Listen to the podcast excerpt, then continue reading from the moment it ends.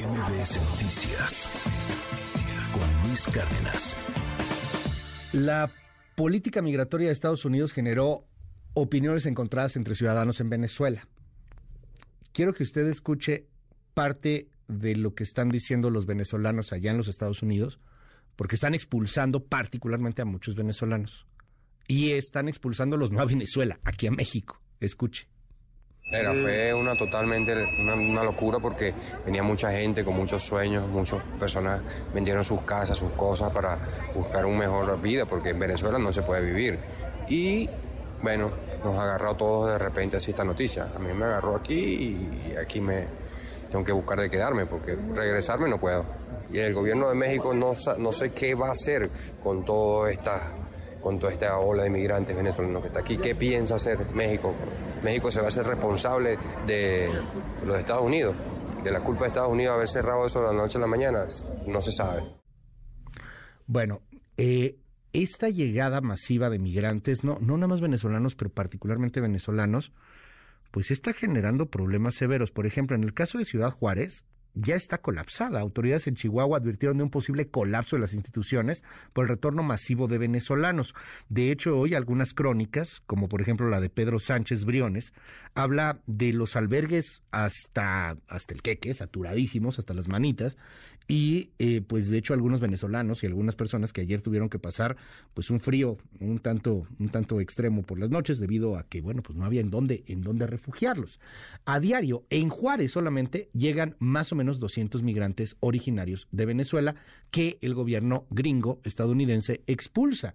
Pero no solamente es Juárez. En Michoacán son cuatro mil personas desplazadas. Cuatro mil personas desplazadas 987 de ellas se encuentran en albergues de Tijuana. Así lo dice también la Secretaría del Migrante del Gobierno michoacano, Brenda Fraga. Y aquí mismo en la Ciudad de México, pues hay una oleada venezolana, migrantes que están quedándose en los pasillos de la central camionera, particularmente en la central del norte, en donde, bueno, pues están a la espera de recibir apoyo por parte de autoridades o de Venezuela o, de México o de algún lado. Son personas que no tienen nada, que no tienen absolutamente nada para poder, eh, pues, eh, moverse y que están a la espera de saber cuál será su destino. ¿Qué es lo que está pasando y por qué particularmente con los venezolanos? Le pregunto a la coordinadora de Agenda Migrante, experta en estos temas. Ella es la doctora Eunice Rendón. Qué gusto saludarte, Eunice. Buen día, ¿cómo estás? Hola Luis, eh, buen día. Pues aquí justamente preocupada con este tema que mencionas.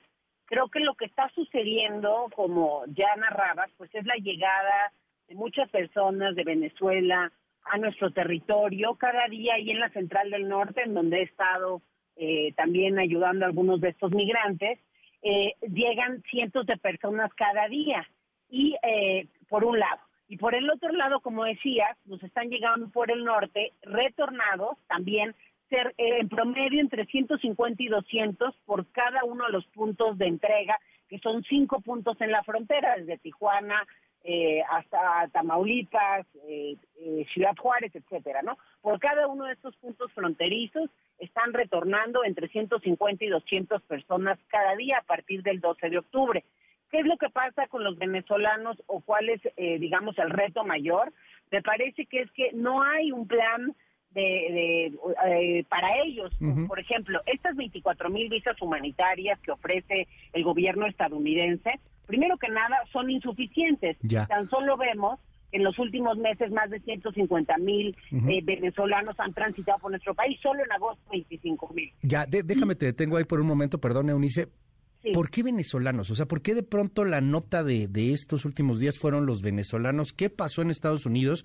Que particularmente hacia los venezolanos se puso el foco de te vamos a regresar, los vamos a expulsar, porque digo, tengo por ahí algunos datos, ¿no? En torno, tú los tienes mucho mejor que yo, pero en torno, por ejemplo, a los detenidos que hemos tenido aquí en México, pues hay hondureños, guatemaltecos, cubanos, colombianos, nicaragüenses, gente de África incluso, pero ¿por qué de pronto todo se centró en los venezolanos? ¿Por qué 24 mil visas, pero para los venezolanos? ¿Qué pasó con Venezuela? Pues eh, justamente sí empezó a haber una afluencia mayor de ese país, de tal forma que en las cifras, incluso de Estados Unidos, de los últimos meses, es la segunda nacionalidad que más ha llegado, únicamente después de México. Entonces, eh, eh, lo que ha sucedido es que ha empezado a haber más migración. hay, un, hay una razón también por la que han viajado por tierra. Hace algunos meses México, creo yo, con la intención de evitar que vinieran más venezolanos que llegaban normalmente por vuelos, ¿no? O llegaban este, en avión, pues les puso una visa, puso una visa para venezolanos que nadie cumple los requisitos porque tienes que mostrar tener ingresos cerca de 700 dólares al mes cuando el salario mínimo ahí son 5 dólares, este, contar con cierto patrimonio. Entonces todo eso, pues obviamente hace imposible que las personas viajen de manera legal. Una visa mexicana, perdón, Eunice, o sea, o sea la, visa que le exigimos nosotros a Venezuela es 700 dólares al mes de menos, ¿no?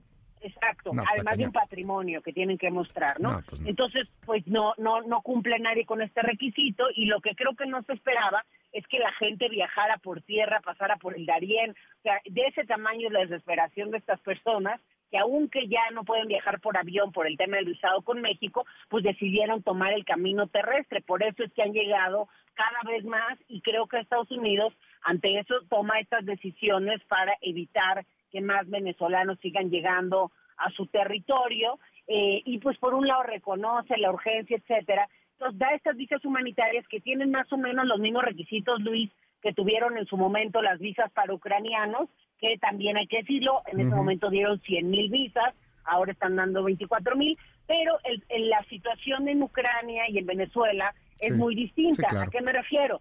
muchas de las personas de Ucrania pues traían un pasaporte, que es uno de los requisitos, por ejemplo, o este eh, o eh, habían entrado de forma legal a México, etcétera. En el caso de los que vienen en estos contingentes, nadie nadie cumple con el requisito de haber entrado legalmente a México, por ejemplo. es que de Ucrania huyes de la guerra, de Venezuela huyes de la miseria. O sea, son dos cosas distintas. Entonces, pues la gente, muchos no traen papeles, ¿no? También un pasaporte hay que decirlo, en Venezuela tarda hasta un año, cuesta 250 dólares. Entonces, incluso la gente decía que con este eh, anuncio al gobierno estadounidense, su gobierno también pudiera hasta dificultar no el dar los pasaportes todavía más de lo que lo hace para que nadie pueda salir digamos de ahí. Eh, y el, el otro tema pues es este de la entrada legal. Entonces creo que se tendría que flexibilizar.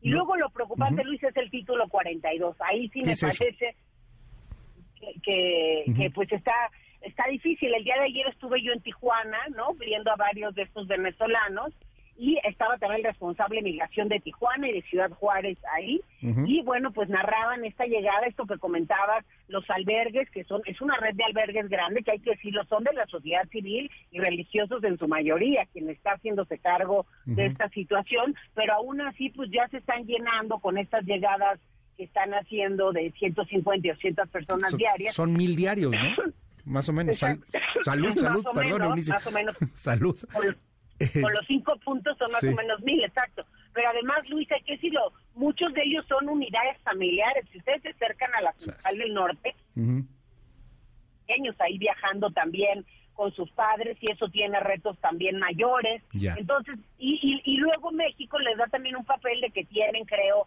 15 días para abandonar el territorio. Entonces, casi estamos esperando una autodeportación, ¿no? O sea, ya... Que se vayan por ellos mismos. migrante se vaya por su propio pie. Y lo grave aquí es que muchos de título 42 que nos están regresando, primero habían entrado a Estados Unidos antes del 12 de octubre, que es cuando hacen el acuerdo de regresarnos a estas personas. Segundo, el título 42 no tiene ningún sentido porque era una medida de salud pública con la pandemia que ya ahorita pues no tiene nada que ver. Y tercero, y que Estados Unidos ha abusado de esta medida, Luis, más de 2.3 millones de personas han sido deportadas por esta vía en estos años, en estos dos años. Y tercero, y más importante, pues muchos de estos venezolanos que pudieran tener incluso eh, un caso para un para obtener refugio en Estados Unidos o el asilo, pues ni siquiera se les está dando la oportunidad de aplicar, porque el título 42 ni siquiera se le puede llamar una deportación, es una deportación expedita, en donde ni siquiera hay un proceso, te agarro y te regreso. Oye, dime algo, ¿cuántos venezolanos podrían estar llegando, no sé, a final de año? He, escuchado muchas cifras, este, más o menos eh, tiene que ver con estos 24 mil de los cuales se ha hablado de las visas humanitarias allá en Estados Unidos, pero, pero que pueden estar llegando a nuestro país. O sea, si estamos hablando de mil diarios, pues, pues no es menor. ¿Y qué vamos a hacer con ellos? Como siempre, no hay plan, no, no tenemos nada. Pero la cifra aproximada de aquí a fin de año, ¿cuántos nuevos podríamos tener? Pues yo sí creo que al menos otros 150 mil, ¿no? ¿Qué? Este, pues Perdón, sí, Eunice, ¿cuántos? Pues yo creo que sí podrían ser hasta 150 mil más, por eso 24 mil pues es muy insuficiente, ¿no? Un estadio, igual que el, un la estadio presen- azteca y medio. Claro. Y bueno, es que hemos visto un aumento muy grande en eh, todo el año, en lo que va el año, de justo esta nacionalidad. Que aquí hay que decirlo, Luis, también suena muchísimo, pero si tuviéramos políticas y acciones adecuadas, México y Estados Unidos, podríamos integrar a esta gente, porque además pues, es gente trabajadora, que lo que quiere pues es este, nada más tener una vida eh, digna, ¿no? Y, que, y que puedan, eh, este pues ahora sí que darle también esa vida a sus hijos, por eso vienen muchos con niños muy pequeños. Y, eh, y parece que México también tendría que exigir, por ejemplo, a Estados Unidos, vía Bicentenario, que tanto nos presumieron y que hablaba de que la migración era un punto importante de este acuerdo bilateral, bueno, pues Claro. que entonces otorguen recursos para que esas asociaciones eh, de la sociedad civil, albergues y gobiernos locales en la frontera pueda también hacerse cargo de estos migrantes eh, venezolanos y, eh, y puedan ahora sí que salir Claro. adelante. Pero lo que urge son políticas de integración, creo yo, más adecuadas para estas personas. La crisis, creo yo, no está en las personas, sino en la falta de políticas y acciones para atender Sí. el fenómeno. Y eso, pues también creo que le toca a Estados Unidos, este pues abrir vi- estas vías Claro. legales de la migración y ampliarlas, porque igual la- las 65 mil visas que ofrece en términos de empleo temporal, las visas H2B, Ujú. es una buena noticia, porque antes ni siquiera había eso, entonces creo que pues Bueno. estuvo bien que el gobierno mexicano negociara esto, pero hay que ampliarlo y hay que ver que a todos nos conviene, Luis, el programa de ACNUR que se ha hecho aquí piloto con los migrantes refugiados, que a más de 25 mil migrantes los han colocado, pues ya ha dado más de 140 millones eh, tan solo en impuestos. Entonces es un ganar-ganar el, el hacer estas vías y, además en contra de los traficantes para que estar- no utilicen a las Claro, personas. estar preparados, como tú dices, o sea, no, no estamos preparados. Y esto está generando también, y con esto eh, cierro para preguntarte, querida Eunice, un tema de xenofobia. O sea, tengo aquí mensajes durísimos, ¿eh? Esto es una invasión, que se vayan a su casa. Ahora, venezolanos, por favor, no los queremos. Ya pasó en Colombia, incluso, cuando empezó la diáspora venezolana y los venezolanos, huyendo de la miseria, se fueron a Colombia. Bueno, pues ahora están tratando de ir a Estados Unidos o se quedan en México. ¿Qué hacer en medio de toda esta xenofobia? Eh? Porque tampoco creo que el gobierno esté diciendo mucho al respecto.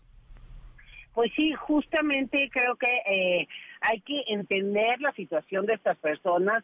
Repito, sí hay un aumento muy grande en el porcentaje de venezolanos que están viajando a nuestro país, pero si lo vemos con la población mexicana, pues es una cifra también muy menor. Y repito, es gente que quiere trabajar, que está ahí con ganas de hacer algo, no no no no quiere que nadie los mantenga, simplemente quieren una oportunidad. Y quizá medidas más flexibles, por ejemplo, para estas visas que hablamos de Estados Unidos, porque si no se vuelve, repito, imposible de cumplir esos requisitos y la gente pues sí está desesperada. Entonces creo que hay que ser más empáticos y también creo que utilizar estas palabras como invasión, etcétera, pues es inadecuado, Claro, claro. ¿no? Eso lo han hecho los políticos en Estados Unidos para para pues ahora sí que para un uso político de los migrantes. Y les ha ido no es bien, que ese es el problema, ¿no? Sí. Les, les ha ido bien políticamente a tipos como Trump, entonces es, es tristísimo, pero pues sí, o sea, llegó a ser presidente, ¿no? Entonces eh, supongo que la tentación está ahí para, para entrar a los temas políticos de xenofobia y no, insisto, no veo, no veo que haya más discursos o más narrativa, pues de tolerancia. Pues sí, efectivamente, y, y creo que también el hecho de ver a mucha gente concentrada es, ahí en, por ejemplo, la central o en algún lugar en la calle, etcétera, pues tampoco ayuda, porque eso eh, pues influye en esa percepción del negativa de las personas. eh, Pero bueno, creo que, que, que no es por ahí y ojalá Claro. que seamos más empáticos con estas personas y entendamos su situación. Imagínate que tienen que pasar para venir caminando con sus niños pequeños en lugares muy agrestes y peligrosos. qué. Muchos, a mí me contaron, ahí uno, pues a su hija la habían violado en el camino, los habían robado. Pues realmente también, cada paso que van dando, hay delincuentes eh, que, que, que van abusando de estas personas y, y creo que eso también debemos Claro. de pensar. Eunice Rendón, doctora Eunice Rendón, te mando un abrazo. Gracias por tomarme esta llamada y regalarnos estos minutos en MBS. Muchas gracias a ti, Luis. Hasta luego. MBS Noticias con Luis Cárdenas.